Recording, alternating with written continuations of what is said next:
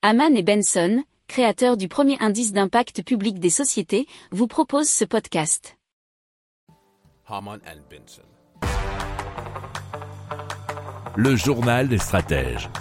Et donc on va vous parler de l'hydrogène dit blanc, natif ou naturel, qui serait en fait naturellement présent sous terre dans des quantité assez considérable. Donc il faut savoir qu'il y a encore quelques années, ce gaz était considéré comme une simple curiosité géologique, nous dit France TV Info.fr. Mais il y a eu le gisement de Bourakébougou, qui se trouve au Mali, à environ 60 km au nord-ouest de Bamako. Il y a eu un trou profond de 100 mètres qui avait été creusé pour trouver de l'eau et jusqu'à ce qu'un technicien allume une cigarette et que le tout explose.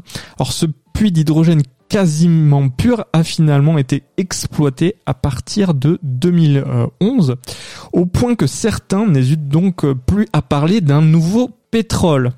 Alors le premier forage est en cours depuis quelque temps dans le Nebraska et une trentaine de permis d'exploration étaient attribués ces euh, derniers mois, notamment en Australie, en Espagne, en Chine, en Finlande et au fin fond de l'Atlantique, mais aussi en France dans les Pyrénées Atlantiques.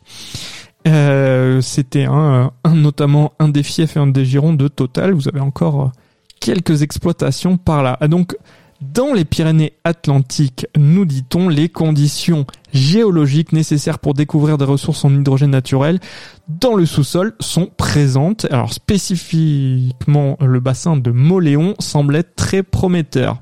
Alors des études détaillées à Sauveterre de Béarn sur la faille majeure frontale Nord-Pyrénées démontre que les concentrations d'hydrogène les plus élevées émises au niveau de cette faille proviennent d'un massif de péridotite, la roche-mère, à 10 km de profondeur.